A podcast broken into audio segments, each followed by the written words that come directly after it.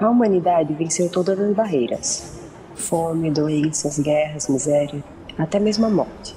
Agora, os ceifadores são os únicos que podem pôr fim a uma vida, impedindo que o crescimento populacional vá além do limite e a Terra deixe de comportar a população por toda a eternidade. Citra e Rowan são adolescentes escolhidos como aprendizes de ceifador, um papel que nenhum dos dois quer desempenhar. Para receber o anel e o manto da ceifa, os adolescentes precisam dominar a arte da coleta, ou seja, precisam aprender a matar. Porém, se falharem em sua missão, ou se a cumplicidade no treinamento se tornar algo mais, podem colocar a própria vida em risco.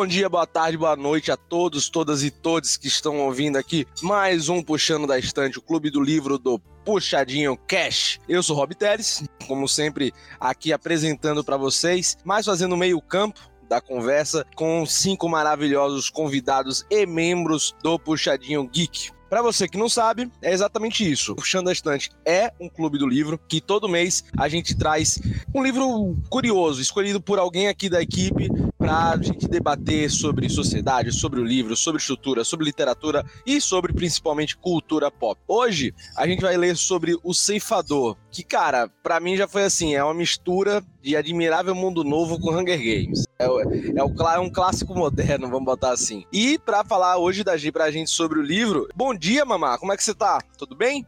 Tudo bem, estou empolgada para discutir esse livro. Mas, mamá, beleza, você tá empolgada, mas, cara, apresenta o livro, pô, pra o ouvinte, o que, é que, ele, o que, é que você achou do livro, né? O que é que fez você escolher esse livro? E sobre o que é. Então, eu li esse livro alguns anos atrás, e aí, quando eu tava pensando em escolher um pra Puxando da Estante, ele me veio logo à mente, porque é uma temática que acho que tem muita coisa para ser discutida aí. Então, por isso que eu escolhi. Aí reli alguns anos depois, né, com outros olhos e outras perspectivas. Eu acho que vai ser muito interessante essa discussão. E o livro, ele fala sobre uma sociedade de daqui a muitos anos no futuro, mais de 200 anos, em que a sociedade, nossa sociedade meio que entrou em colapso e entrou uma nova, comandada pela Nimbo Cúmulo, porque é um que na verdade é uma inteligência artificial, é, tem pensamento próprio e ela controla toda, ela seria todos um presidente universal e controla toda a humanidade humanidade. E as pessoas não têm mais mazelas sociais. O mundo é literalmente perfeito, ou quase perfeito. Porque as pessoas ainda têm que morrer por causa do controle populacional. Porque a Terra não tem recursos suficientes para dar conta de todo mundo. E aí existe o Instituto dos Ceifadores, que são pessoas selecionadas que matam as pessoas, fazem a coleta das outras pessoas para que essa sociedade perfeita possa continuar vigente. Pronto, é basicamente essa a premissa do livro só essa, só essa introdução, quando eu vi, já me deu muita vontade de ler, cara. Muita vontade de ler. É, é sensacional. E outra, a literatura jovem, né? A gente tava tendo mais clássico, mais literatura e romance mais para adulto. E aí eu quero trazer aqui Jéssica Gubert, a nossa especialista em literatura ju infanto-juvenil. Jéssica, o que, é que você achou da literatura, do livro do, do Ceifador? Quais eram suas primeiras impressões antes de ler e como foi a leitura para você? Eu já tinha lido, né? tu esquece que distopia YA jovem adulto é minha especialidade.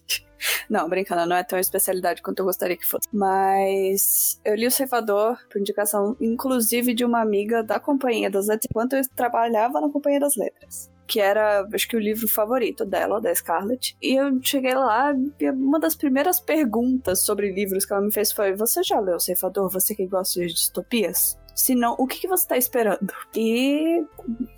Bicho, a impressão que eu tive na época e a que eu tive hoje são bem parecidas. Eu tenho acho que dois anos que eu li como o mundo perfeito é tudo menos perfeito, né? Começa daí. E como tem mil reviravoltas e nenhuma delas parece forçada ou fora do que se esperaria. Faz sentido isso? Faz muito, porque é uma coisa que eu fiquei impressionado com o livro. É uma fantasia, o IA, né, como a Jéssica falou, jovem adulto, e, cara, que eu não atrai, sei lá, pessoas dos 15 aos 25, vamos por assim, né? Termos de, de, faixa etária. E que muitas vezes, cara, o que aconteceu muito no mercado recentemente foi tentar encontrar o próximo Hunger Games, né? Foi a muita gente correndo para ter o próprio o próximo Harry Potter, o próximo Crepúsculo, depois teve o próximo Hunger Games. Então explodiu de distopias adolescentes, né? No mercado em geral. E cara, eu acho que o Ceifador se destaca, tá? Eu acho que não só pela premissa, eu acho que a premissa, beleza, é muito boa até, como eu disse, lembra muito Admirável Mundo Novo, demais até. Só que tem um negócio, cara. Ele tem os elementos de uma, de uma fantasia jovem adulto, né? Que é o romance, a questão de se descobrir, de se revelar, etc., né? Dentro de uma aventura. Mas ao mesmo tempo, como Jéssica falou perfeitamente, é tanta reviravolta, tanta coisa que, um, você não consegue parar de ler o livro.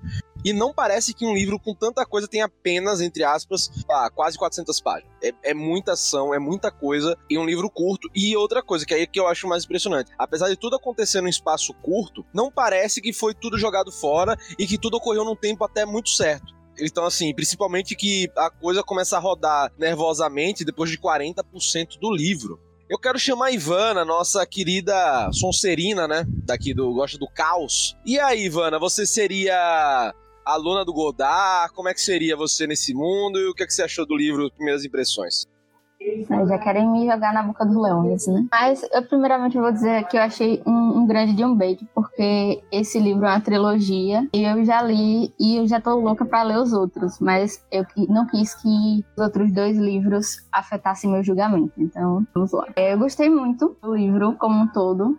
Eu achei ele muito bem construído e foi muito do que Gilbert falou. Mundo perfeito tem tudo, mas não é assim tão perfeito, porque sempre tem alguma coisa. Porque, tipo, quando eles falaram que não existia mais doença, não existia mais mazelas sociais, eu fiquei, tipo, hum, muito bom. Mas tem alguma coisa aí. Aí, quando. Como existem esses ceifadores, eu achei que eles tinham um método específico que todo mundo tinha que seguir para coletar as pessoas, né? Só que aí, quando eu comecei a ler, falaram que as pessoas começaram, é, os ceifadores estudavam arte das armas, usavam até lança-chama, eu pensei, meu Deus do céu, esse livro vai ser bom. porque, velho, muita treta. Porque eu, eu tava pensando nisso justamente no sentido de, tipo, você começa a fazer seu trabalho de acordo com os valores morais e tal. Só que as pessoas, é, no caso os ceifadores, eles são imortais, por assim dizer. E ao longo do tempo, com o tempo passando, eles iam ficar entediados e iam querer matar as pessoas de maneiras mais é, digamos, emocionantes. Foi justamente isso que ocasionou toda a treta do livro, né? Que fez você querer ir justamente ser aprendiz do vilão, né? Eu acho. Eu, eu, particularmente, eu não sei se eu. Acho que eu não, não iria ser aprendiz do Godard, não, porque ele é muito megalomaníaco para mim. Eu sou uma Sonserina, mas sou uma pessoa mais comedida. Perfeito. E vamos agora pro nosso querido Rudazinho, né? Rudazinho, menino criado em condomínio, como ele sempre fala, criado pela avó, tomando ovo maltinho de manhã. Rudá, você, cara, o que é que você achou? Você que gosta de falar de senso de justiça, dessas coisas, né?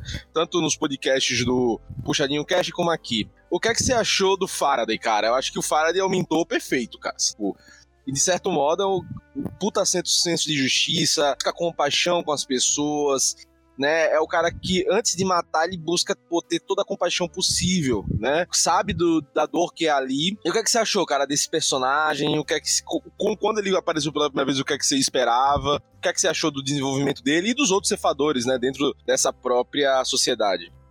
Primeiramente, eu queria dizer que eu gostei muito do livro. Eu, eu achei a premissa muito interessante, sabe? Essa coisa da, da utopia, né? A, a, sociedade utópica que utópica assim né? Eu, eu não acho tão utópica porque ao mesmo tempo a, a atividade da safe é, da safe é, é, muito bizarra né? Porque se você for escolhido você não tem opção. E isso na minha opinião é uma coisa bizarra. Mas ao mesmo tempo eu achei bem legal apesar de, de não ter gostado muito porque eu achei que em alguns momentos o autor como é que eu posso dizer? Ele resolvia os problemas que ele mesmo apresentava de maneira muito simples. Tudo tinha uma solução muito rápida. Tipo, acontecia uma coisa num capítulo, eu falei, eita, agora o bicho vai pegar. E aí no outro, resolvia de uma maneira muito simplificada tudo. E a história foi andando muito rápido. Isso me incomodou um pouco. Mas, de maneira geral, eu gostei muito. E o Faraday, com certeza, ele é, o, ele é o, o mentor perfeito, né? Ele tem esse senso de justiça muito apurado, ele se... Ele tinha compaixão, né? Ele tinha empatia pela, pelas pessoas que ele coletava e tal, e isso dava para ver que ele era um, uma pessoa muito honrada.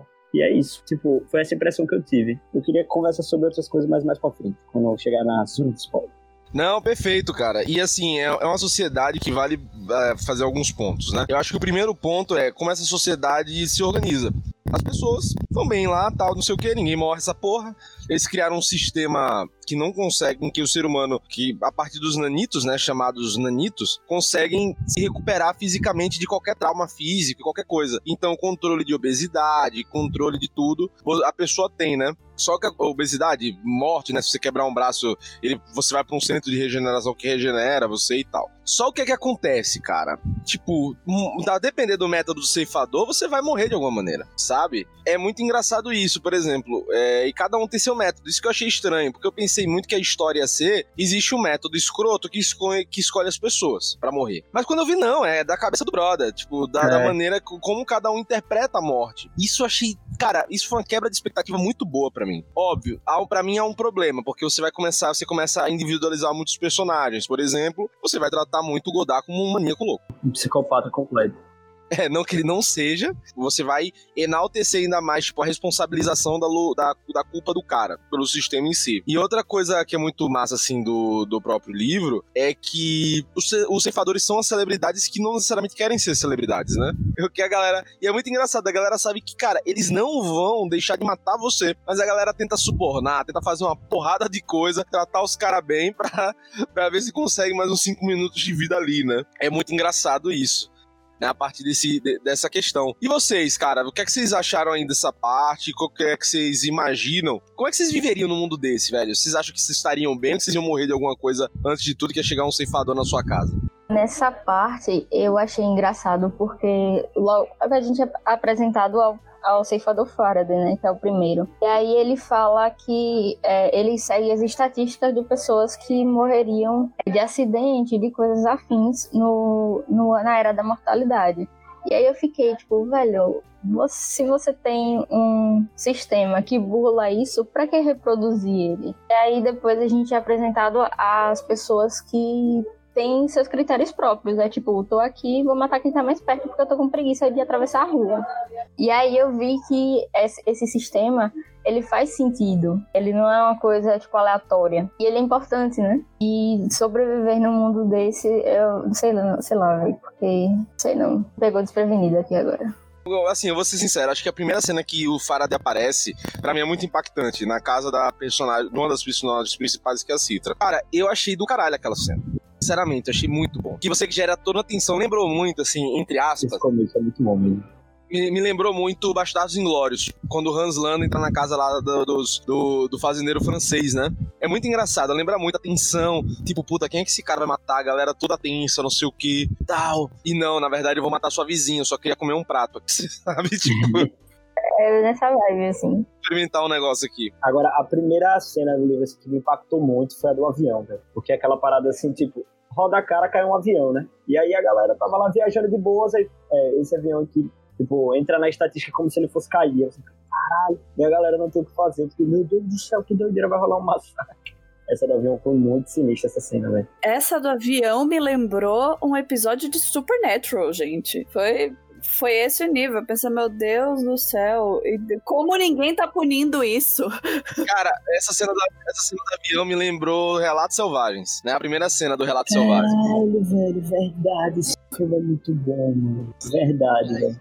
Mas, cara, se você parar pra pensar, a, a gente tem uma, uma, coisa com a morte que é muito engraçada, né? Que é muito legal que isso mostra um pouco no negócio, que apesar da vida dos caras serem eternos, eles não esperam a morte. E mesmo a nossa vida sendo finita, a gente também não espera a morte. Só que, diferentemente deles, não vem um cara, um, uma, vamos dizer assim, um, um, funcionário público lá em casa dizer: Ó, com licença, você vai morrer, eu vou te matar, beleza?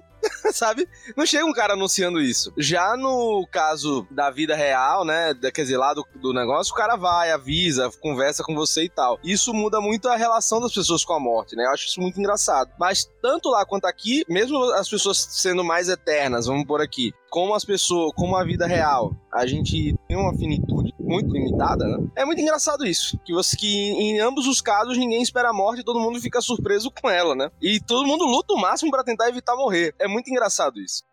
O que eu achei curioso é que, apesar de ninguém esperar a morte aqui, mas uma coisa que eles é, enfatizam bastante é que a gente aqui, né, na era da mortalidade, vivia intensamente. Tipo, a gente não tá esperando a morte, mas a gente vive a cada dia, tipo, como se fosse o último, em tese. Como eles veem a gente, né? porque a gente sabe que ela vai acontecer, eventualmente. E lá não. Eu achei bem interessante, até isso mostra bastante pelo, pela perspectiva do Rowan, né?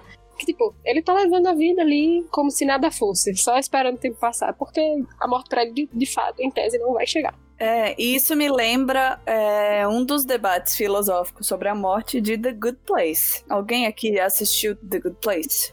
Assisti seis episódios e dropei. Não, não eu assisti, mas não sei que, qual é essa parte tá falando. Então, eles entram, eles acabam entrando nisso de. Eu não, eu não quero falar muito, porque dependendo do que eu falar vai ser um spoiler, mas eles entram nessa coisa de que a finitude em si é meio que o que dá um gás pra vida, ou pra consciência, de certa forma. Eu, eu acho que a morte é o que move as pessoas, basicamente. É você saber que você tem que você tem um tempo certo para aproveitar por mais que a gente não acorde todo dia pensando que vai morrer, né? Eu acho que até mais na nossa idade, assim, talvez mais velho, talvez as pessoas mais velhas comecem, comecem a pensar sobre isso. Eu não sei, cara, mas assim, é, é aquilo, velho. O que acontece? Como a gente acha que vai durar muito, a gente, a gente sabe que a gente é finito, mas não tem a consciência da finitude. Então, nisso, entre aspas, vamos pôr assim, a gente gasta 80% de nossa vida fazendo algo que a gente não gosta. A gente gasta 90% da vida sobrevivendo e não vivendo. Isso acho que acaba passando e a gente acaba perdendo esse tempo. Sim. E a única commodity que não pode voltar atrás, né? É alguma coisa, é uma das poucas coisas que você não consegue voltar atrás é o tempo. Não tem, não tem remédio pro tempo, né, velho? Ele chega para todo mundo. Eu acho isso legal da gente parar pra pensar vendo ah, esse próprio livro só dessa premissa, e olha que a gente ainda tá na premissa, nem falando dos personagens em si, né, em geral. Mas a partir dessa premissa, é muito legal que mesmo você tendo, todo o tempo do mundo, entre aspas, e tendo não nenhum tempo, a gente não tem a consciência da nossa provável morte, nem não tem a consciência de quando ele vai morrer, e nisso a gente acaba gastando tempo com muita merda, fazendo coisas que a gente não gosta. Então, assim, acho que a mensagem do livro em geral é, cara, aproveite bem sua vida e, tipo, sem tempo, irmão saca? Acho que é um bom, é um bom ensinamento, né? De, geralmente desse, desse livro. Gente, indo um pouco mais para a parte dos spoilers, tá? Eu vou tentar falar um pouco, não é tanto spoiler, mas vamos tentar apresentar os personagens principais. Falei. Pegando o que Mamá falou em relação à intensidade, eu acho que é, era muito mais de, tipo, a gente ter uma consciência da vulnerabilidade da vida do que necessariamente do que a, a gente vai morrer, porque eles deram jeito na única coisa que a gente é, tem aquele ditado, a única coisa que a gente não dá jeito é a morte. E aí eles deram jeito, tipo, se você morrer, a gente revive você aqui, tá tudo bem. E as pessoas não têm mais doenças, elas não têm mais é, problemas emocionais, porque elas têm os hemonanitos que é, regulam a química delas e tal. Eu acho que a premissa do livro é muito mais o que a gente faz com o tempo que a gente tem do que a morte em si. Porque, é, é, velho, porque, tipo, tem uma, tem uma ceifadora que falou, tipo, ah, eu falo 12 línguas fluentemente. Daí ficaram as pessoas chocadas. Só que ela tem, tipo, 300, 400 anos de idade. E isso é uma coisa inimaginável hoje. Não, e, e, é foda mesmo, tipo, isso, isso de, de, de, de, você, o que você faz com sua vida, né? Com, e com, com um pouco tempo que você tem, né? Tipo, por exemplo, você fala você falou, né? Tipo, ah, eu sou, eu sou um ceifador que fala 12 línguas. Tem filósofo da, da era moderna, da era contemporânea da, da Europa que falava 15 e não tinha 300 anos, né? Então, tem, tem cara assim, tipo, o que é que você faz com sua vida e o que é que permite, e o que é que permite, e que condições a vida hoje te permite você vivê-la, né? Que aí também são outros, outros assuntos mais pra frente. Sobre essa discussão de morte e vida, eu acho que o fato de todos aqui sermos jovens e tal, acabam, acaba, tipo, levando o assunto para um lado, assim, porque, tipo, todo mundo, é, ninguém, obviamente, que pensa em morrer, todo mundo tem muitos anos de vida pela frente. Esperamos, pelo menos, né? Esperamos, é, se não acertei. Vai, vai que a gente cai na estatística do, do avião. Ai, Deus me livre. Não, avião, avião é o transporte, é o transporte mais seguro do mundo, sim. Mas é, é uma coisa que eu converso muito com meus pais, por exemplo, porque uma das coisas que eu mais tenho medo na minha vida é de morrer ou então de perder alguém querido, sabe? Graças a Deus, eu também, Rudá. Você ficou bitolado?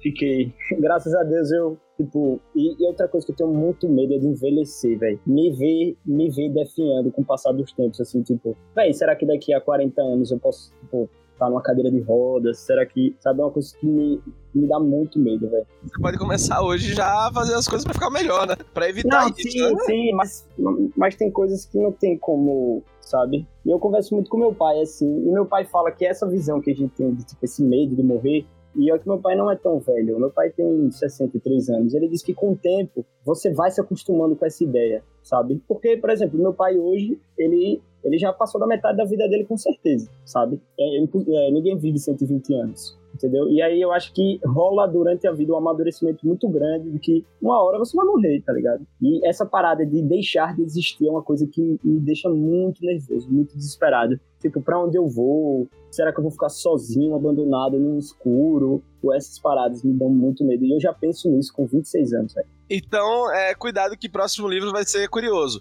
Mas assim, é, o, o grande lance, velho, acho que da, da finitude, assim, da morte, que a gente tem, tem essas consciências, né? É que, cara, a gente sabe que vai morrer. A gente só não, E outra, eu sei lá, tem umas coisas meio, meio nihilistas que a gente pode parar pra pensar nisso, né? Tipo, um carpedinho geral. Tipo, velho, a gente vai morrer. Tipo, não tem, é inescapável isso, né? E, cara, já que a gente vai morrer, velho, porra, vamos tentar fazer um, um evitar morrer rápido, né?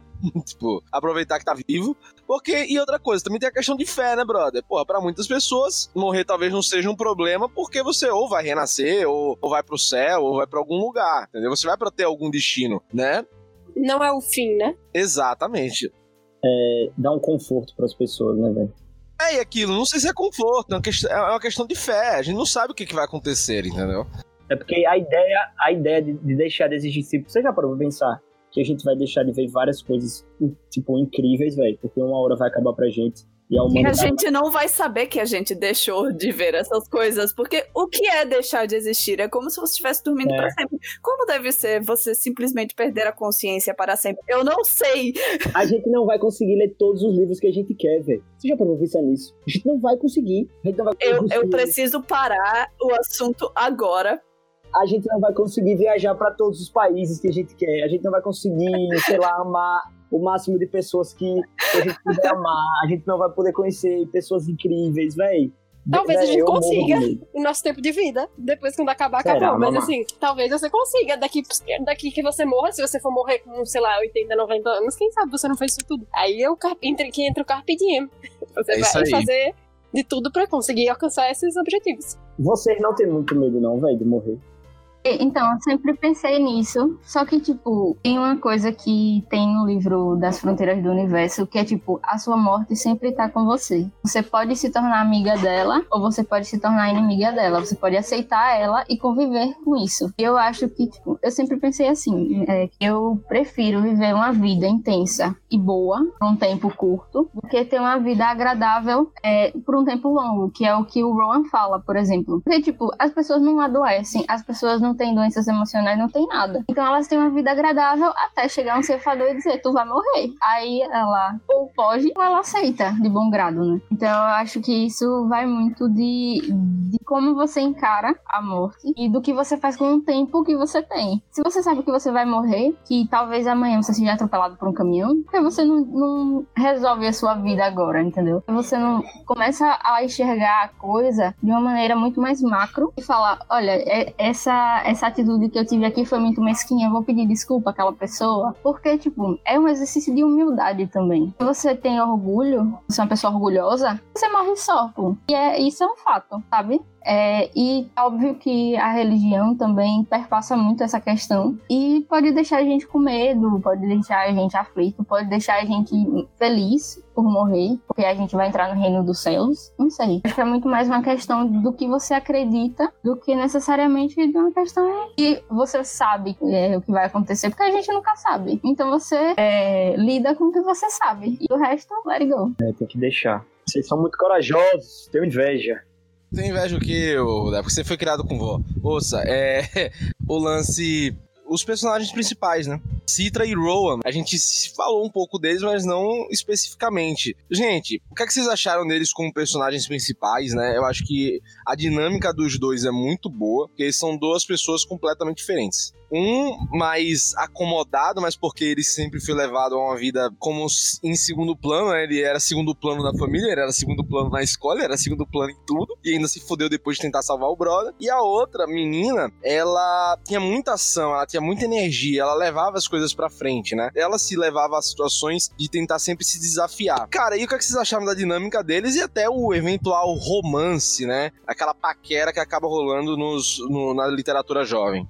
Nossa, eu vou dizer que eu adorei o fato de que o romance não foi muito bem explorado, porque geralmente, assim, houve romance, mas ele não foi o centro do livro, ele era acessório. E geralmente nesses livros o foco é o romance, então eu adorei essa, essa característica. Isso é verdade, velho. Não, não, não, não, caiu naquela, naquele lugar comum, né? Meloso e tal. Agora, inclusive, eu achei até que eu achei até que nesse ponto foi desnecessário. Poderia ter sido só uma amizade fiel, tipo, eu, eu achei que eles meio que, entre aspas, se apaixonaram muito rápido, assim, coisa de dois capítulos, três capítulos, um já tava se importando com o outro de uma maneira muito, eu, eu, achei, sei lá, eu tive essa sensação um pouco assim, eu não sei se é porque o livro ele é muito simples de ler, você lê com velocidade, ou se realmente o autor apressou demais as coisas, assim, eu tive essa sensação. Poderia ter sido só uma, uma amizade linda, não sei.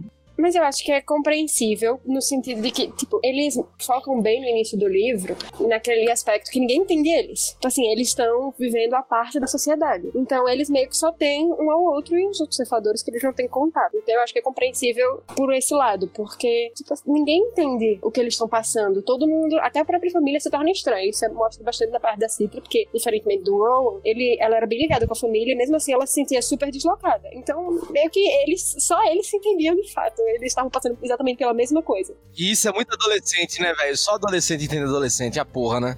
Isso é muito adolescente. Já pode falar do, dos spoilers? Spoiler à vontade, irmão. Agora é show de fungo aqui. Não, e quando veio também aquela sentença de tipo, quando terminar aqui seu treinamento, você vai morrer. Um de vocês vai ser coletado. Aí eles já ficaram tipo, eita porra, e agora? Eu tenho 16 anos. Não, isso, isso se chama estelionato, né? Vamos ser sinceros, isso é estelionato. Porque o Faraday chega, não, pô. Na moral, não. Vocês vão aqui, um de vocês vira se for o outro volta pra sua vida normal. Foi isso que ele falou no início, isso é estelionato. E, e aí, eles ficam nessa, pô, vai, já que essa pessoa já tá aqui, né? Aí eu acho que esse romance é, é, veio um pouco disso, né? Sim, para mim faz sentido. Para mim, inclusive, acrescentou uma camada no eles se importam um com o outro, sabe? E para mim é completamente natural. Eles são dois adolescentes que sentem que ninguém entende, um dos dois vai morrer putz, acho que tudo isso intensifica. E intensifica também o, o, sentimento de, putz, eu vou ter que coletar essa pessoa, ou essa pessoa vai ter que me coletar. Adolescente adora um, um proibido, né? Exatamente, isso que, é isso que eu ia dizer. Mas, cara, e assim, isso é engraçado, que você, é, a gente para pra dizer, tipo, antigamente os românticos, os românticos diziam, nossa, é, você, dentre 7 bilhões de pessoas, eu acabei conhecendo você. Cacete, meu, entre no máximo duas mil você acabou conhecendo no relacionamento com a pessoa, né, que você vai fazer uma, uma parada estatística, então é meio que isso, né, os dois acabam se apaixonando porque eram os únicos dois ali, né, e apaixonando não, né, tendo um pequeno, uma pequena volúpia por questão hormonal, porque, porra, é adolescente, tudo dentro do mesmo quarto, brother. Mano, porra, adolescente é tão intenso. Os hormônios à flor da pele. É, mas, mas eu gostei, assim, muito dos personagens, como eles foram construídos um oposto ao outro, cara. Isso eu achei sensacional. E como, como eles são desafiados, principalmente o Rowan, quando ele vira aprendiz do demônio, no caso, quando ele, ele justamente vai. Ele é uma pessoa que sempre se doou pros outros, né? Sempre se doou. Então isso ele vai começar a ser desafiado quando ele vira aprendiz do Godard.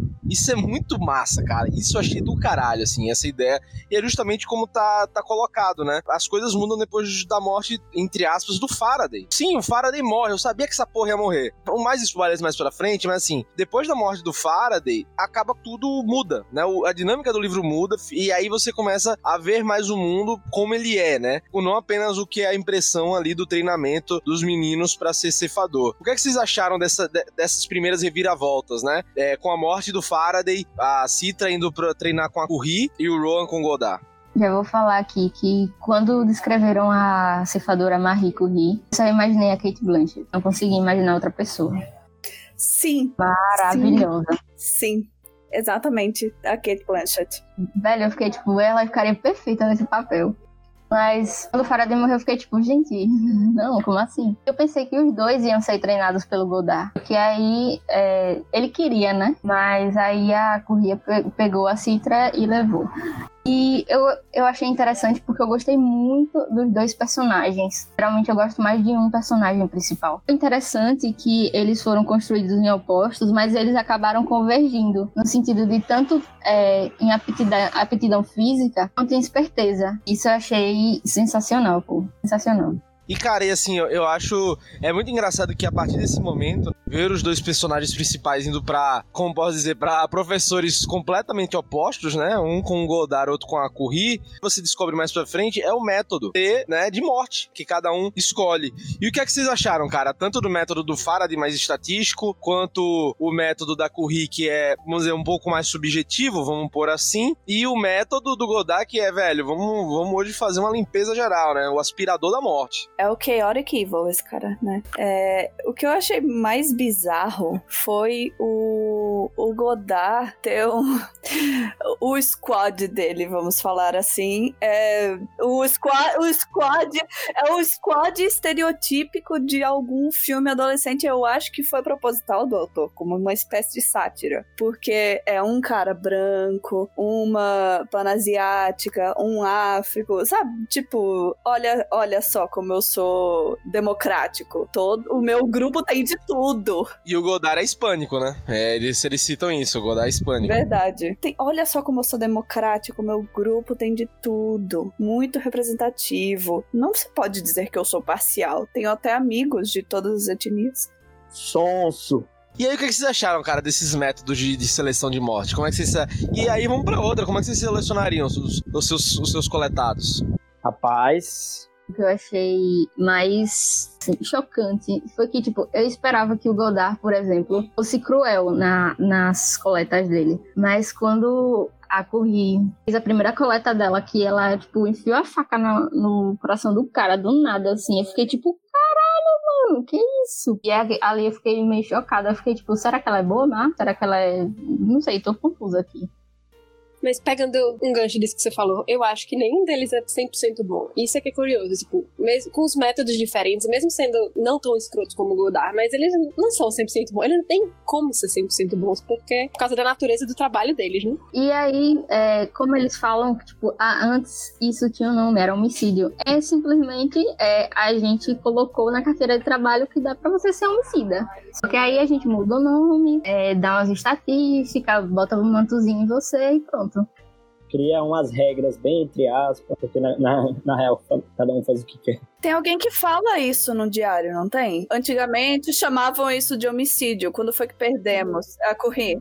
São os melhores textos do Cara, isso eu acho muito massa. Eu acho isso muito massa, as reflexões da, da Curry, cara. Acho muito bom. Acho muito massa. E, cara, e é engraçado uma coisa, né? Que tem uma parte do. Mas é sobre reflexão sobre a vida em si, né? Mas eu vou, eu vou, vou trazer isso mais pra frente, que é no início do livro. Mas eu acho que fala muito sobre o resto. E, cara, e assim, beleza. Eles vão, tal, não sei o quê. Mas aí é aquela coisa. Quem, o que é imortal não morre no final, né? Já dizia nossa querida Sandy Júnior. E é verdade nesse livro que te fala sobre imortais. O Faraday volta, cara. No estilo Road road trip movie, no estilo Nick Fury, né, no Soldado Invernal, ele volta de carro para fazer uma, uma, uma, viagem ali com o Rowan e tal. Cara, o que vocês acharam disso? Vocês acharam sacanagem? Vocês acharam sacanagem? Isso me decepcionou. Eu tava gostando muito mais da linha do, do assassinato, velho. Isso me decepcionou um pouco. Eu achei que ele resolveu de um jeito muito fácil essa questão da morte do Faraday. Tipo, Citra começou a investigar, eu fiquei, velho, que massa. Vocês sabem que eu gosto de, coisa, de coisas investigativas, né? E tipo, vai, tem um mistério na parada, eu quero saber o que foi. E eu achei que ele resolveu de um jeito muito simples, assim. Eu queria, eu queria que o, o Goldar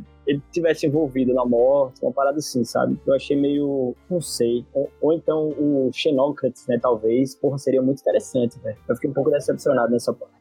Eu vou pegar um gancho aqui, Rudá, nisso, nessa sua questão, que é você realmente achou simples a, a resolução? Porque eu não não acho que foi explicado ainda. Eu quero entender por que, que ele fingiu sua morte. Eu tô, eu tô com a Jéssica. Eu acho que isso isso é, é pros próximos capítulos, saca? É aquele, aquele negócio de tipo, velho, eu tenho que vender o livro pro próximo livro. Cara, qual gancho eu vou enviar? Eu, eu vou inventar, saca? E acho que ele foi isso, né? E, exemplo, o que é que pode acontecer? Ele pode ter feito isso, sei lá, vai, aparecer no outro livro. Ele conversando com o Rowan, cara, seguinte, aí eu vou fazer esse rolê, você vai vigiar o Faraday de pé, o Faraday não, o, o Godard, e aí a, a partir disso, a gente, sei lá, vai coletar prova contra ele, whatever, sabe? Algumas coisas assim. Pode ser, ou pode ser outra coisa, entendeu? Tem alguma coisa ali, mas isso serão só apenas outros capítulos, né? Mais pra frente.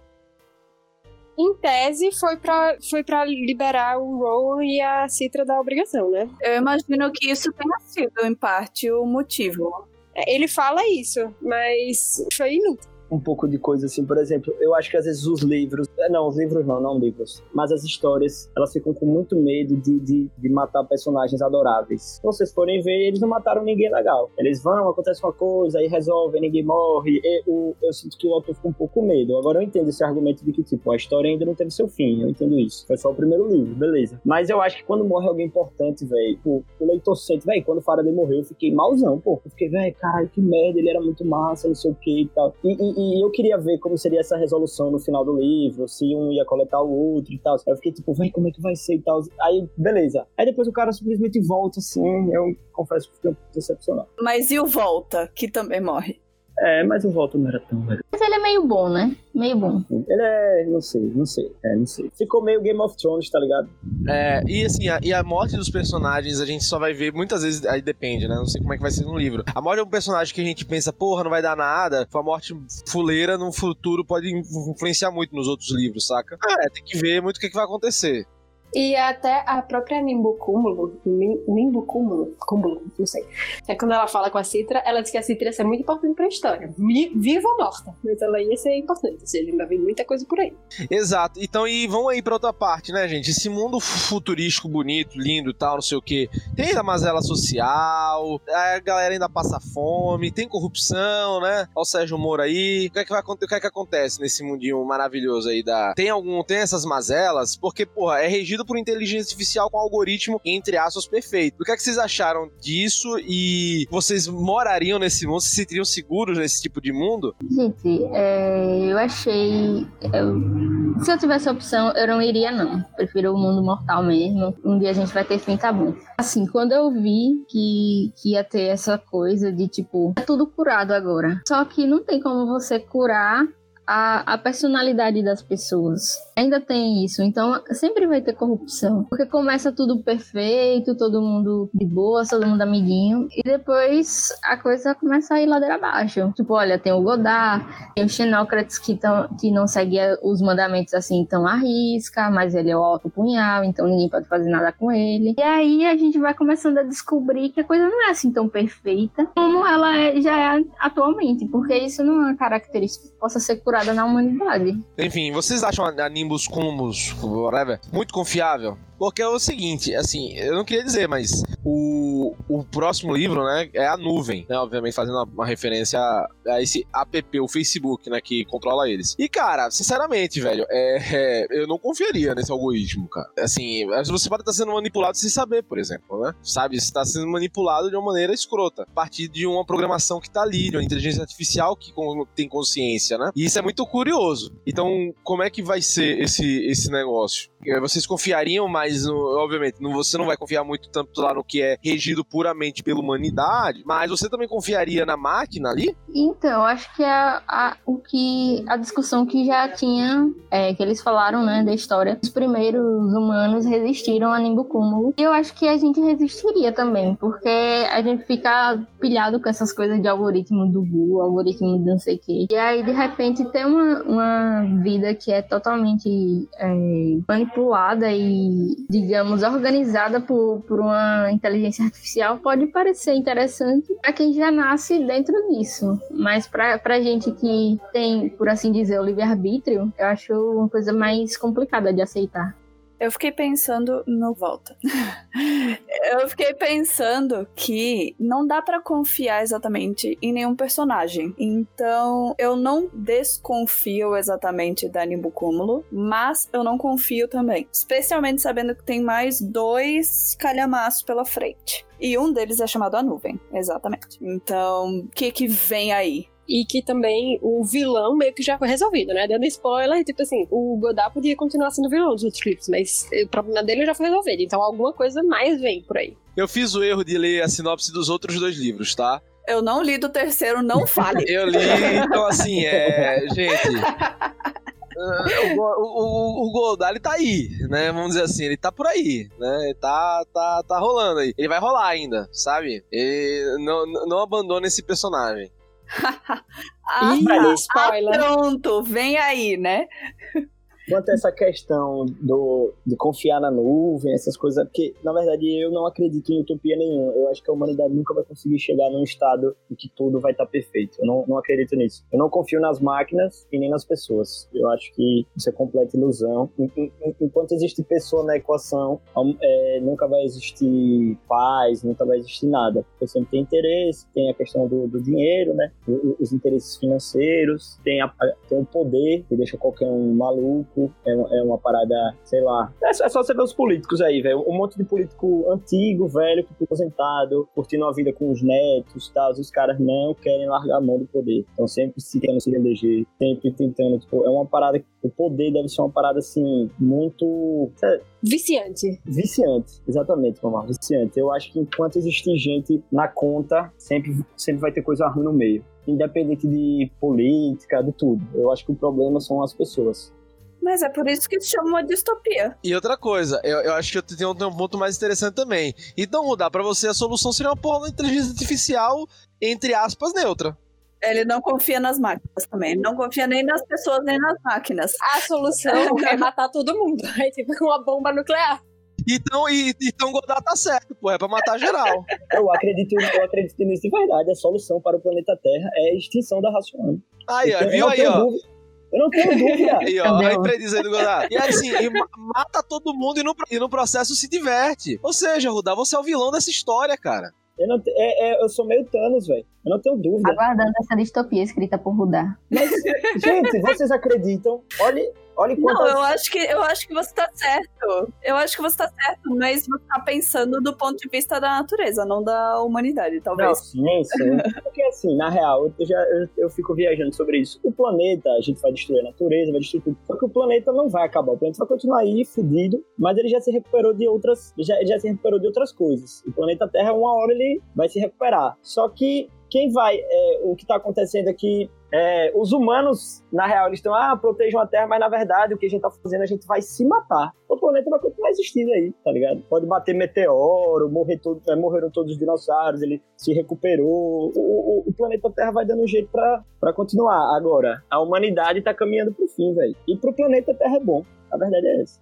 Gente, eu tenho uma versões positiva de mundo. Eu acho que, tipo assim, a gente já passou por tantos horrores. Eu acho que a gente tá evoluindo. somos pessoas melhores do que éramos muitos anos atrás. Vamos entrar, vamos entrar na questão das pessoas melhores? Eu acho que isso é bom. Não, sério, isso é bom. Isso é importante pro livro. O livro fala muito de ética, de moral, de.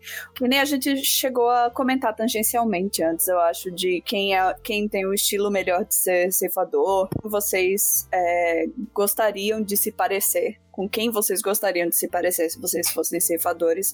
Eu acho, tipo, o Faraday super justo e um, o método dele certíssimo pra função. Eu acho que se tem alguém que é encarregado da morte pra, sei lá, cumprir padrões da era da, da mortalidade, seguindo certas cotas, ele tá fazendo certíssimo. Só que é idealista pensar que todo mundo seria que nem ele. Hum concordo. Ele, ele para mim, todos os métodos eram o mais, entre aspas, corretos, porque ao mesmo tempo é muito bizarro, muito bizarro. É, os ceifadores são psicopáticos, pô, na moral. Não, é, não, eles são eles têm até modus operandi, velho. Eles têm modus operandi, velho. É como, é como a corridice, né, velho? É, é, tipo, eles, eles trabalham como homicidas, né? Tem um homem antigo pra isso. Só que eles são pagos pra isso, né? Entendeu? Essa, essa é a questão. E, cara, eu, eu acho muito bom. Eu realmente acho que Jéssica tocou num ponto muito legal. Eu acho que é um livro pô, gente, vale lembrar sempre, é um livro adolescente. Então, assim, eu acho muito legal você botar essas questões pra, pro adolescente pensar, tipo, que nada é, sabe, monocromático na vida, refletir sobre as ações que toma, entendeu? Pô, eu acho isso do caralho do livro, cara. Eu, eu acho isso muito bom. Então, fico feliz de ter lido esse livro, acho que foi uma, uma bela indicação. E assim, eu tenho algumas críticas, algumas resoluções realmente também que teve que eu achei meio menos, mas eu acho que uma coisa muito boa do livro é que ele não é previsível, né? A gente não, não é um livro que você sabe o que é que vai acontecer. O que poderia cair nisso por ser um livro justamente adolescente, né?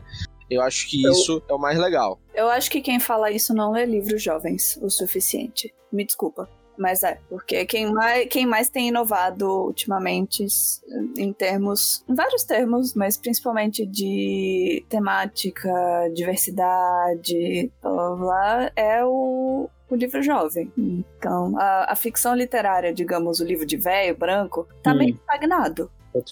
Sou leitor de literatura jovem, realmente. Isso eu não, não vou mentir aqui dizendo, não, pô, leio muito. Não, não leio. Eu leio, eu leio mais ficção fantástica, né, em geral. Duas resoluções me incomodaram muito. A, a morte dos a morte do Goddard e seus parceiros, que, que, tipo, aí eu falei, pronto, agora o bicho vai pegar, vai ter alguma coisa muito sinistra, e simplesmente ignoraram, seguiram, tipo, mataram três ceifadores, outro se suicidou, outro se autocoletou e nada aconteceu. E, e, a resolução final do final do livro também, ela dá um soco e revido, e aí o menino sai, sai, da, sai do, do evento atacando os outros, tá ligado? Isso eu achei um pouco exagerado. Isso, essas duas resoluções me incomodaram um pouco.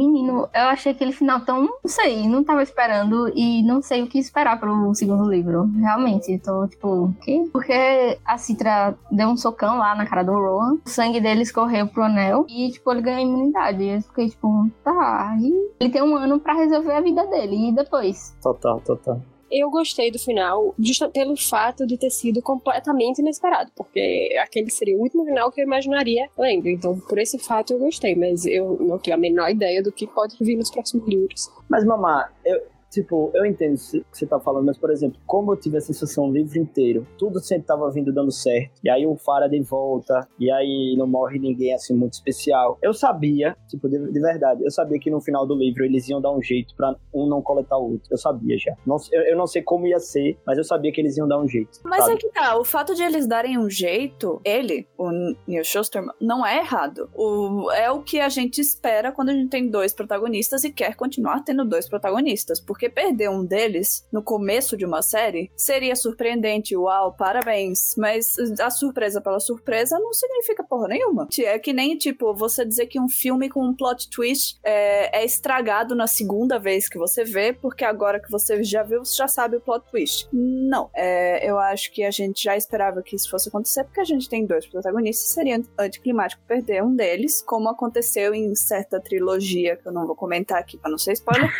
mas mas, mas o, o, interessante é ele dar um jeito de fazer isso e ainda é, não parecer forçado. Eu achei inteligentíssima a solução da Citra. Eu não teria pensado nisso. O Rowan, obviamente, não pensou nisso. Então, achei foi ótimo. Eu, eu gostei bastante também, porque ela foi muito sagaz. E eu, eu, gostei muito como eles estão se tornando muito sagazes. E tanto eles dois quanto o Faraday e a velho, vai ficar um squad do caralho. Eu, eu gosto, mas sério, é que eu gosto um pouco de sangue, assim. Eu gosto de, eu gosto de resoluções, eu gosto de coisas que, sei lá, eu, eu não gosto das coisas resolvidas assim, ah, tudo dá certo no final. Isso me incomoda um pouco, velho. Mas talvez é, é, é opinião, não tem como. Eu não, não curti muito o final, não. Mas assim, o livro, o livro é muito bom, mas essa parte me incomodou um pouco. Mas ele tem dois livros, pô. É isso, tá ligado? Joga isso, o debate. Não, não, então, é, é, isso que vocês falam. Como tem os outros dois livros, é precipitado definir que, tipo, todo esse mundo é pai, assim, porque eu até deixei isso claro. A ideia do livro, o mundo, eu achei super interessante. Só que eu achei que ele. Eu achei o autor um pouco covarde em tomar, em pesar a mão na história, sabe? Tomar atitudes que, tipo, que iam desagradar o leitor e tal. Eu, eu, eu gosto de uma coisa mais corajosa, sabe? Vai lá e morreu e é isso aí. Porque, tipo, emoções por mais que sejam tristes, elas fazem parte das obras, tá ligado? Véi, você ficar triste com a morte de um personagem é uma parada super forte e tal. Eu achava que ele meio covarde em pesar a mão, em ser mais durão, sabe? Porque você lia lá, meu Deus, um negócio perfeito, a ceifa respeitadíssima e tal, todo mundo tem medo, todo mundo não sei o quê. Aí o guri vai, mata três e nada acontece. Eu ficava, velho...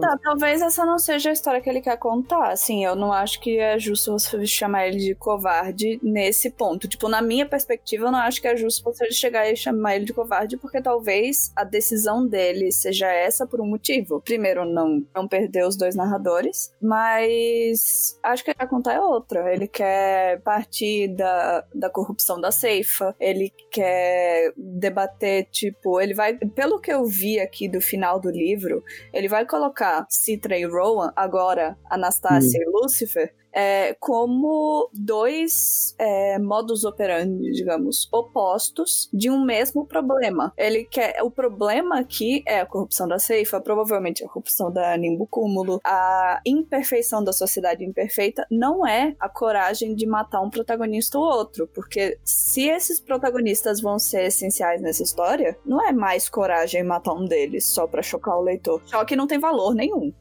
Não, mas então, esse é o problema. Eu, eu não acho que era o choque pelo choque. Eu acho que ele ditou regras para a história dele muito fortes, muito aquela coisa do, ah, o, tem que respeitar, Tipo, ele criou um medo da sociedade, todo mundo tinha medo e tal. Depois ele não teve coragem de. Tipo, como é que eu posso dizer assim? Ele criou uma coisa muito megalomaníaca e tal. E aí o Guri vai comete um ato daquele e simplesmente. Eu, eu acho que esse capítulo que ele conversa com o Xenócrates, eles resolvem coisa de seis páginas, sabe? Eu achei que tinha que ter tido. Tinha que ter sido uma coisa mais bem explorada e tal. Eu achei um pouquinho, velho. Eu entendo o fato de não ter tido mais uh, reviravoltas. Não reviravoltas, consequências pelo que ele fez, justamente pelo fato de que, tipo, ele tinha um poder absurdo sobre o Shinokratz. Ele tinha o mesmo poder que antigamente o Godard tinha. E o Shinokratz, ele tava feliz com ver o Godard morrer, porque o Godard tava fazendo, tomando as rédeas da situação. Tipo assim, ele tinha que obedecer o Godard. Então, para ele foi cômodo. Ele, tipo, ele tinha uma investigação em curso, mas quando ele viu que o Rowan sabia da filha e podia acabar com ele, então foi bom também. Tipo, foi pro Xenócrates foi ótimo isso ter acontecido.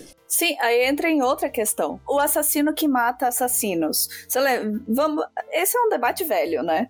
Mas o Godard era o vilão. O Rowan matou o vilão. Logo, ele é o herói. É, essa é a perspectiva do Xenócrates. Gente, eu acho isso genial. Porque eu, eu fico sempre nesse conflito de tipo, eles são ceifadores. O trabalho deles é matar. Ele mata... Eu fiquei muito feliz quando, quando o squad lá do mal morreu, mas eu fiquei tipo, Certo, mas será que é bom ficar feliz? Será que Ron agora vai tomar o novo, é, o lugar do Godard? Vai ser o novo Godard? Porque, tipo, ele, durante o treinamento dele, ele falou que o ímpeto dele treinar, em matar, é, era totalmente diferente de como ele se portava antigamente na vida que ele tinha, né? Sendo um alface, como ele mesmo fala. E aí ele começou a descobrir que ele tinha poder, que ele tinha, que ele conseguia é, chegar mais longe. E aí tem uma coisa que ele diz que é tipo, eu sou a arma. E aí eu fiquei, ele se tocou do poder que ele tem. E agora, o que, que ele vai fazer com isso? Eu acho maravilhosa a questão do conflito do personagem do Rowan. Tipo, ele vai percebendo que ele gosta de matar ele vai percebendo o quão forte ele é, como ele é bom nisso, mas ao mesmo tempo, os princípios dele são os princípios do Faraday. Então, ele tá sempre, que nem o Volta, mais ou menos, nesse conflito, é. tipo, quase que se torturando, que ele gosta de matar, ele é bom no trabalho dele, mas ele não deveria gostar de matar, porque você matar é uma coisa muito finita, muito permanente, muito pesada, e ele sabe o peso que isso tem, ele sabe como isso não é algo bom para ele se sentir feliz de ser bom. É todo esse conflito de. Sim, eu achei genial essa dualidade. Como fica claro, tipo, entre a Citra, que tá sem tudo 100% certo na cabeça dela, e o Rowan, que tá nesse vórtice de conflito. Ele reúne o melhor dos dois mundos, né? Ele é, reúne a potência do Godard e os, os, os princípios do Faraday. Aí você fica meio, eu gosto dele ou não gosto? É, então, Gilberto, essa, essa, questão que você falou dele e tal, eu, eu achei legal o fato dele matar, sabe? Pô, dele ir lá ter a coragem, eu achei, caralho, que foda, meu irmão. Finalmente alguém fez alguma coisa e tal, tomou coragem. O que me incomodou foi o que veio depois, entendeu? Eu achei legal ele ter tido essa postura meio que de herói e tal, mas o que me incomodou foi o pós, entendeu? Eu esperava uma coisa mais assim, ele podia, ele podia virar. Ah, no final ele meio que acaba virando, né? Ele vai virar perseguido e tal, não sei o quê. Só que o capítulo, o capítulo posterior da, da resolução lá do Goddard me, incomodou um pouco. Foi isso, basicamente. É, cuidado pra mais pra frente o Rowan não virar, sei lá, o Kylo Ren, né? Sabe? A, e a Citra a Rey. Ou eu, eu ia fazer uma analogia com o Dexter. Eu ia dizer que o Ron tá virando o Dexter Morgan. Se vocês fossem aprendizes de ceifadores, quem seria o patrono de vocês? Alguém pensou nisso? Eu não pensei. Na verdade, eu pensei no quanto eu não saberia fazer isso. O meu seria Maria Quitéria, a primeira mulher a entrar no exército em 1800. Exército brasileiro, baiana, maravilhosa. Rapaz, quem seria? A gente pode começar o próximo cast com essa resposta, porque eu acho que vai, vai dar tempo de pensar. Pessoas favoritas. Porque agora é capaz de eu responder que meu patrão seria Taylor Swift. é, mas eu pensei muito, eu pensei muito. O meu patrão inicialmente seria o Lenny. Parando pra pensar de achei que você ia falar Lula. Não, porra de Lula, irmão. Rapaz, eu não sei, velho. Porra, eu, queria ter uma resposta pra isso. Jorge Amado, talvez. Porra, Jorge Amado, velho. Jorge Amado seria outro. Agora, falando em Brasil, eu, marquei, eu marquei um trecho aqui. Não sei se vocês marcaram também. Quando eles estão na Amazônia, a Citra fala pro Possuelo. Pensei que vocês não gostassem de ceifadores estrangeiros. Aí ele, existe uma diferença entre aqueles que convidamos e aqueles que invadem. Sobrou ainda espaço para criticar a colonização. Olha aí, a crítica social foda, já dizia poeta. Sutil na medida certa. Eu queria deixar bem claro aqui que tipo, a gente teve essa discussão sobre as soluções fáceis que eu não gostei, mas são pontos do livro que eu não gostei. O livro é muito bom, é muito interessante a premissa, e tem mais dois livros pra ler, né, Rudá? Então, não posso me precipitar. É só isso que eu tenho pra dizer. É, eu, eu sou, é porque eu terminei de ler hoje, velho. Sou uma pessoa que eu, eu preciso maturar um pouco depois, sabe? Tô muito em cima. Então, galera, então agora encaminhando já para os finalmente para as notas, vamos então já falando com ela que indicou o livro. Mamá, e aí, cara, que nota você dá pro livro? Como foi depois da experiência? Tá ansiosa pro segundo? Ah, eu vou dar cinco, né? Porque eu indiquei, tenho que dar nota boa, até porque eu já tinha lido, então eu já sabia que eu gostava. Mas eu achei que, apesar de algumas coisinhas, o saldo final foi muito positivo, porque só de reflexão que o livro traz é muito interessante. Jéssica, e você? Que nota você dá pro livro? Ah, eu tinha dado 5 em 2018 e sigo com o meu 5. Eu achei que você ia falar, e agora eu dou um 6. não, não, eu acho que a minha leitura foi muito parecida. Talvez eu tenha enxergado um pouquinho mais de detalhes, tipo essa sutil crítica à colonização. Mas eu acho que ele cumpre o que promete, ele consegue surpreender sem parecer forçado. Achei a escrita leve, mas não superficial. Achei o universo muito bom. Não, não faço ideia do que esperar dos próximos e acho que isso é maravilhoso. Perfeito. E agora vamos para Eve. O que, é que você achou desse livro, Eve, em termos de notinha? E o que, é que você está esperando para o próximo? Justamente pro próximo dessa coleção, tá? Do, da trilogia. Eu gostei bastante, não tava esperando. Mas quando eu li a sinopse, fiquei. Hum, gosto bastante de distopias também, então. Ele atendeu muito é o que eu esperava. Na verdade, tem muitas coisas que, que me surpreenderam positivamente. E eu vou dar quatro monstrinhos para ele, porque apesar de eu ter gostado da história, é, não foi um livro tão emocional e com o qual eu consegui me conectar tanto. Mas fica aí quatro monstrinhos e não sei o que esperar para os próximos. Não faço ideia. Então já já tô aqui com outro, já vou começar a ler. E agora pra Rudazinho. Rudazinho, você que tava aí nessa de, ah, não gostei tanto do final, que, né? E aí, quanto é que você vai dar de nota no final? Esse peso, quanto isso vai pesar na sua nota?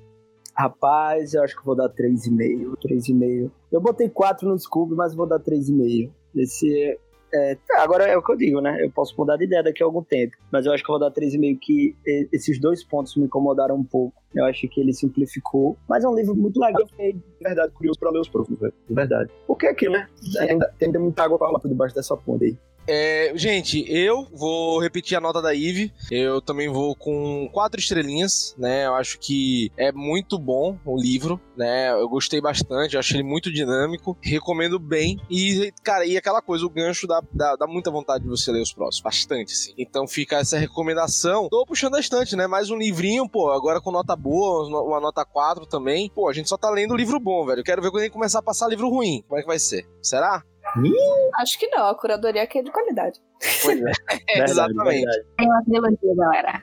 Exato. Mas, inclusive, o timbre acabou de sair, né? Tá, a gente, momento oportuno pra gente emendar nos outros dois. Aí, ó. E já, e já grava cast, já vai ter aí mais pra frente. Vamos ver quem serão, quem indicará os próximos, né? Então, gente, indo agora já pro próximo episódio, quem será o livro é As Primeiras 15 Vidas de Harry August, da Claire North. Quem indicou? Eu mesmo que tá falando. Cara, esse livro eu li em 2017. Foi o melhor livro que eu li em 2017, cara. É um livrão, é um, assim, muito bom. E se você acha que a gente tá refletindo hoje sobre a morte, meus amigos, a gente vai refletir so- não só sobre morte, sobre vida, mas sobre loop temporal. Então, cara, é um livro que vai fazer a gente re- refletir se a gente existe ou não. Só isso que eu quero trazer pra vocês. É muito melhor que Dark, tá? Só quero deixar isso pra vocês, tá bom? Rapaz, calma. Segura a emoção, segura a emoção. Eu vou dizer uma coisa, novamente, é, eu vou, eu vou dar aqui o, o- a sinopse, que eu não gosto muito da sinopse aqui da Bertrand, que tá na Amazon, mas vou, vou trazer aqui pra dar mais ou menos uma ideia pra vocês, beleza? Certas histórias não podem ser contadas em uma única vida. Harry está no leito de morte, outra vez. Não importa o que faça ou que decisões tome, toda vez que ele morre, ele volta para onde começou. Uma criança com a memória de todo o conhecimento de uma vida vivida vi- diversas vezes. Nada nunca muda, até agora. Ele está perto da sua décima primeira morte. Quando uma garotinha de 7 anos se aproxima da cama. Quase perdi você, Dr. August. Preciso enviar uma mensagem de volta no tempo. O mundo está acabando como sempre, mas o fim está chegando cada vez mais rápido. Então agora é com você. Este livro conta a história de Harry August, que faz, que ele faz em seguida, o que ele fez antes e o que ele fará para tentar salvar um passado inalterável e mudar um futuro inaceitável. É basicamente isso o livro em 15 vidas. Cara, é foda. Só quero dizer isso pra vocês. Beleza? Então é isso, gente. Mais um Puxando a Estante feito, realizado. Espero que vocês tenham gostado. Mês que vem tem mais. Mês que vem, do outro vez, tem mais. E teremos especiais. Vão acompanhando. Sigam Puxando no seu Spotify. Siga o Puxadinho Geek no site, no Instagram. E siga também o Puxadinho Cash. Siga também o PG Quarter. Porque puxa daqui, puxa de lá. O Puxadinho Geek também é seu. E tchau! Acesse o site dele.